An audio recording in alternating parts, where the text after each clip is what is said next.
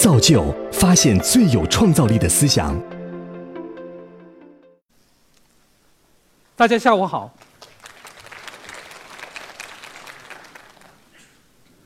在我准备这个演讲之前，我特别上网查了一下，现在全球市值最大的公司的一个排名。我发现前五名都是科技公司，我也非常荣幸在其中的一家工作。曾几何时，这个榜单的前几名都是石油公司。金融公司或者汽车公司。好，我再问一下现场的朋友，今天有没有朋友是骑摩代班车来这儿的？Very good, very good。我们拿上我们的手机，轻轻一扫，就可以开启一段便捷、健康、经济的绿色之之旅。以摩拜单车为代表的共享经济，其背后的重要推力，就是以互联物联网、大数据、云计算以及人工智能为代表的计算科技。今年年初，美国总统在他的国情咨文里面提出 “Computer Science for All”。全民计算机科学计划。那么，我相信大家都知道什么叫计算机，对吧？家里都有好多台。我现在给大家的问题是：你想过没有，什么叫计算？杰出的计算机科学家周以真博士曾经说过：“计算就是将抽象自动化。”大家想一想，这句话好像有点抽象哦。我们人是万物之灵，我们最了不起的地方就是我们有这种抽象思维的能力。所谓抽象，就是我们要抓住事物的本质，忽略掉非本质的元素，这样一个去粗取精的过程。我们可以把苹果、梨、香蕉都叫做水果，这个就是抽象。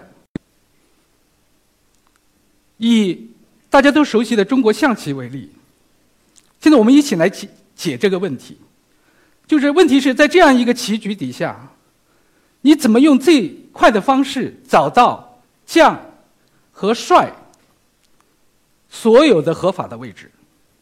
这是我们的问题。我们第一来分析这个问题。我们目的是通过计算机来做自动的求解，所以我们用 A 来表示将将，用 B 来表示帅。然后因为将和帅只能在九个位置，所以我们用一到九对它们进行编号。一到九是数字哦，计算机最擅长处理数字，对吧？好，大家注意在这边。我们的棋盘上其实有很多的格子，但是我们只留下了这九格，因为其余的格子跟我们这个问题没有关系。这个就叫去粗取精。我们对问题了解清楚了，怎么求解？规则很简单，将在九个位置的任何一个位置，譬如说在一的时候，帅只能在其他的六个位置。一四七，因为跟它在一条垂直的直线上。是非法的位置。哎，我们这个问题就解决了。我们用两个循环，将九个位置，分别就对应帅的九个位置，这个问题就可以求解了。我们把这个解法通过编程来实现。当然，你不一定真的要用两个循环，你要够。牛，你可以用一个循环就解决这个问题。一个循环，循环八十一次，然后把这个程序交给计算机。计算机最擅长的就是做自动化。然后，滴答，五十四种组合就出现了。所以，通过象棋这个例子，我们回顾一下：第一，我们用抽象的思维方式对这个问题做了一个描述，尤其是一个数学的表达；第二，我们在这个数学的表达的基础之上，找到了我们的解决的方法，这个方法就是计算机的算法；第三，我们通过编程把这个算法告诉计算机，编程语言就是我们和计算机之间沟通的语言。讲到这里，在座的可能在想：我不是学计算机的，我从来没编过程序，编程好像很难哎。但是我告诉你，没关系。计算机科学还有另外一个非常重要的思想，叫做分层，英文叫 layer。也就是说，我们通过分层，把一个难的问题、一个复杂的问题。可以分解成若干个简单的问题，分而治之。大家都知道操作系统，都知道 App，应用软件，这就是两种不同的层次，一个在底层，一个在上层。所以，通过分层，我们可以很好的隐藏掉很多的技术的细节，让我们可以关注在问题本身。让我们可以很容易的去将我们的创意通过编程来实现。刚才的代码是用 C 语言写的，要读懂有一点难度，这个我实话实说。但是编程不只有，不仅仅只有 C 语言。我也告诉大家，其实你可以像玩游戏一样的编程。对你没听错。你可以像玩游戏一样编程，我们来试试。好，这是 Minecraft 的一个可视化的游戏式的编程环境。左边是你的这个运行的区域，你可以看到你编写的程序的运行的效果。中间是你编程可能用到的武器、你的工具、模块。右边是你的编程的空间。我们现在要做的问题就是说，左边有个小人儿，这个小人儿。怎么能够最快速的采集到三块红石？我们首先要分析这个问题。上面不止一块红石，我们要采集哪三块？并且红红石的下面可能有熔岩，熔岩你是不能跨过去的，你必须放上一块石头原石，你才能经过。那么，我们通过这样的一个分析，你可能会发现。这就人伟大之处，这其实脑子想出来的，不是计算机想出来的解决方案。如果我们沿着这样的一条路径前进两步，开采，然后去判左转弯，再前进两步，再开采，再左转弯，这个问题就可以解决。也就是说，我们现在有算法了。好，我们来编程。中间我们有一个向前一步的模块，你拿过来，用鼠标。如果你用平板电脑，用你的手指头触摸拖过来，前进两步了，前进三步，但其实我们只需要前进两步，这步错了，我们把它拉回去，放到垃圾箱里面去。到了红石的跟前，我们用这个摧毁工具来开采这块红石。开采完之后，我们要做个判断，底下有没有熔岩，所以我拿我把这个判断模块拿过来，如果有熔岩，我们放下一块原石，然后我们就可以继续前进。好，我们来运行一下，看看效果。大家注意观察那个小人的运动，前进一步、两步，开采红石，哎，果然有熔岩。我们放上原石。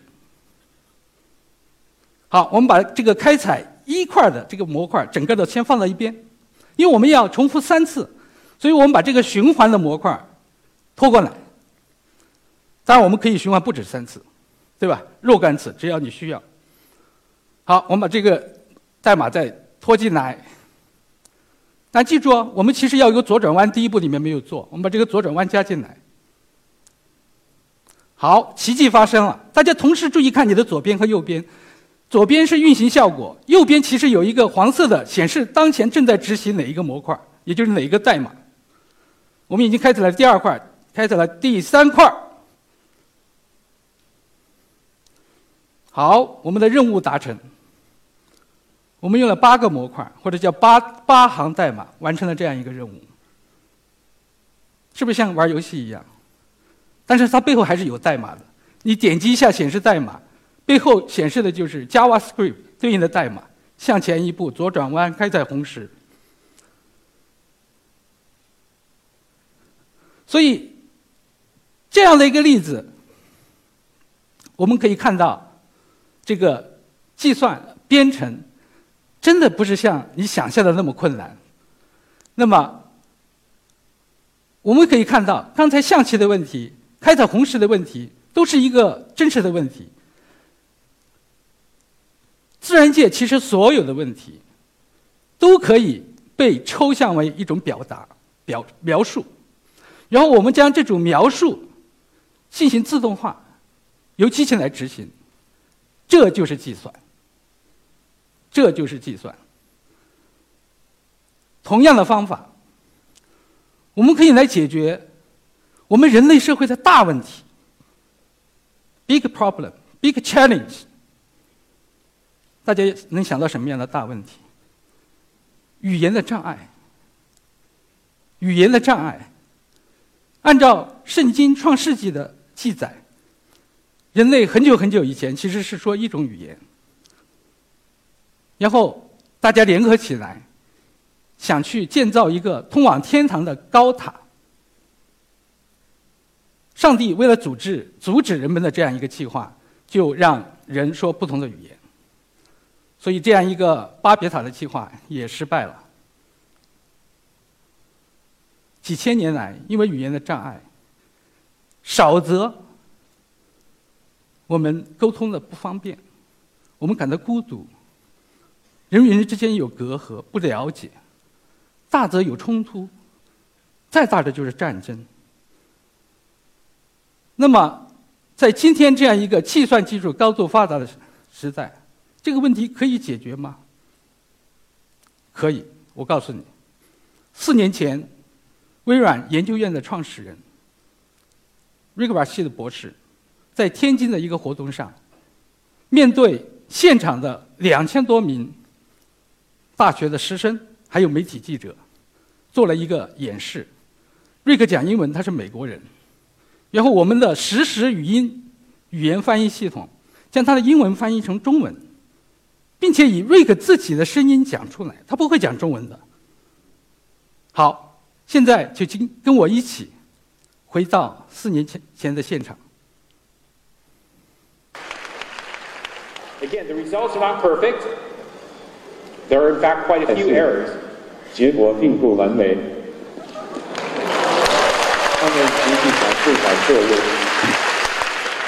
There's much work to be done in this area. 在这方面有很多工作要做。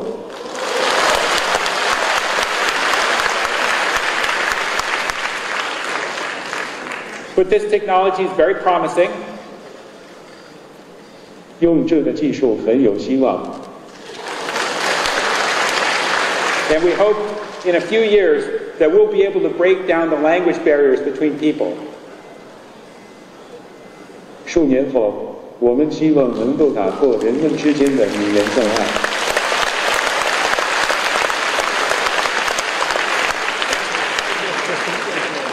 Personally, I believe this is going to lead to a better world. 这我个人认为，这将导致更好的世界。好，我相信大家，我希望有人能够记住他最后讲的两句话。他希望是数年以后，我们可以打破这个语言障碍，这样我们的世界会变得更加美好。四年过去了，微软在上个星期对外发布了一个通用的翻译器，可以支持八十多种语言，可以支持多个人面对面的来沟通。你讲你的语言，他讲他的语言，然后由这个通用翻译器做一个实时的翻译。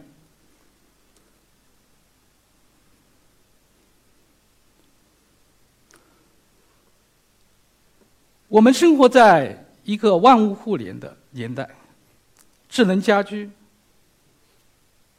正在走进千家万户，计算可以说无处不在。那么，我们一起来想一想。为什么会这样？你可以想，哎，前面不是讲了计算很很 powerful 很强大，但是我想请大家再想一想，为什么计算有这么大的力量？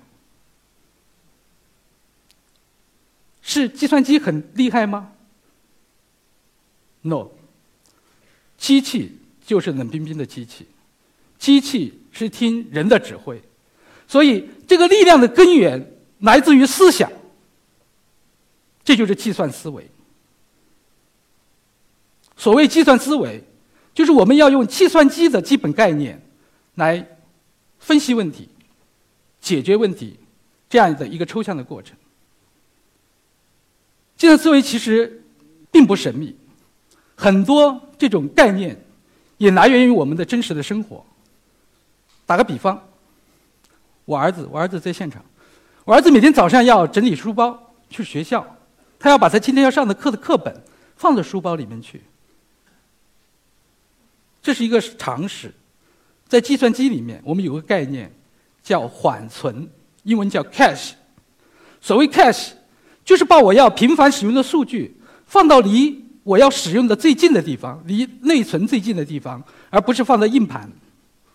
这样，当我用的时候，我就可以很快的拿到。就像我儿子一样，他今天要上数学课，他不需要重新回到家里拿上他的数学课本再回到学校，因为数学课本就在他的书包里。前天晚上，我从北京飞上海，前天是星期五，对吧？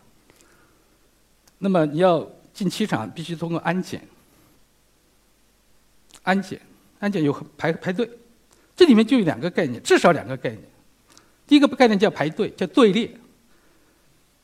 队列就是先来先服务，first come first serve，对吗？所以你要排队。第二个，我们有很多条队，这个是什么概念？这个就叫并行计算，这个就叫多线程。通过并行计算。我们就可以提高我们的效率。所以我要说，计算思维真的就像阅读、写作、数学一样，应该成为我们大家都必备的一个技能。有了这个技能，你可以自己动手去实现你的创意。但是如果更大的问题、更复杂的问题，需要其他的专业知识。我们可以实现交叉创新，跟其他领域的专家做合作。我算一个摄影爱好者，尤其爱拍花。世界上已经发现的花有二十五万种之多，很多我们都说不上名字。那么，我们用计算机能够让我们识花吗？可以，这是一个计算机视觉的问题。但是，刚光仅仅依靠我们的计算机科学家能解决这个问题吗？很难，因为我们大部分的计算机科学家都是花痴，不懂花。所以，我们和中科院的植物所合作，在今年春节呃呃国庆长假之前，发布了微软识发这样一个手机 APP。那么，中科院的植物所他们有大量的几百万的有标注的这个。花卉的图片，更重要的是，他们有植物学的专业知识。东华莫高窟经过了千年的洗礼、风雨的侵蚀、人为的破坏，所以这种文化遗产因为不可以再生，所以这种遗产的保护和数字化就迫在眉睫。那么，我们微软亚洲研究院为东华量身定制了一个。十亿像素的数字相机，大家算一下，我们的手机大概现在是千万、千亿啊，千万级别。那么十亿是一千万的一百倍。用这样一个相机，我们一次性的就可以去拍摄佛龛的图像，非常的清晰，即使是一些阴影的地方，它的几何特征都非常的明显。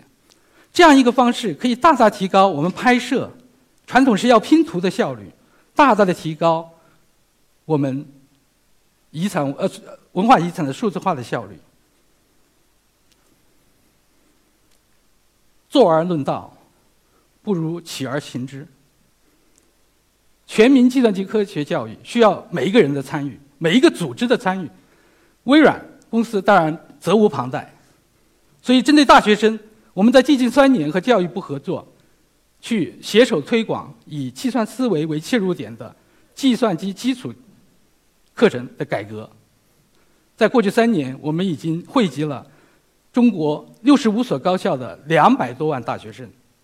针对中小学生，我们携手教育机构、非营利机构，在全球，在中国各个城市去开展编程一小时志愿者活动。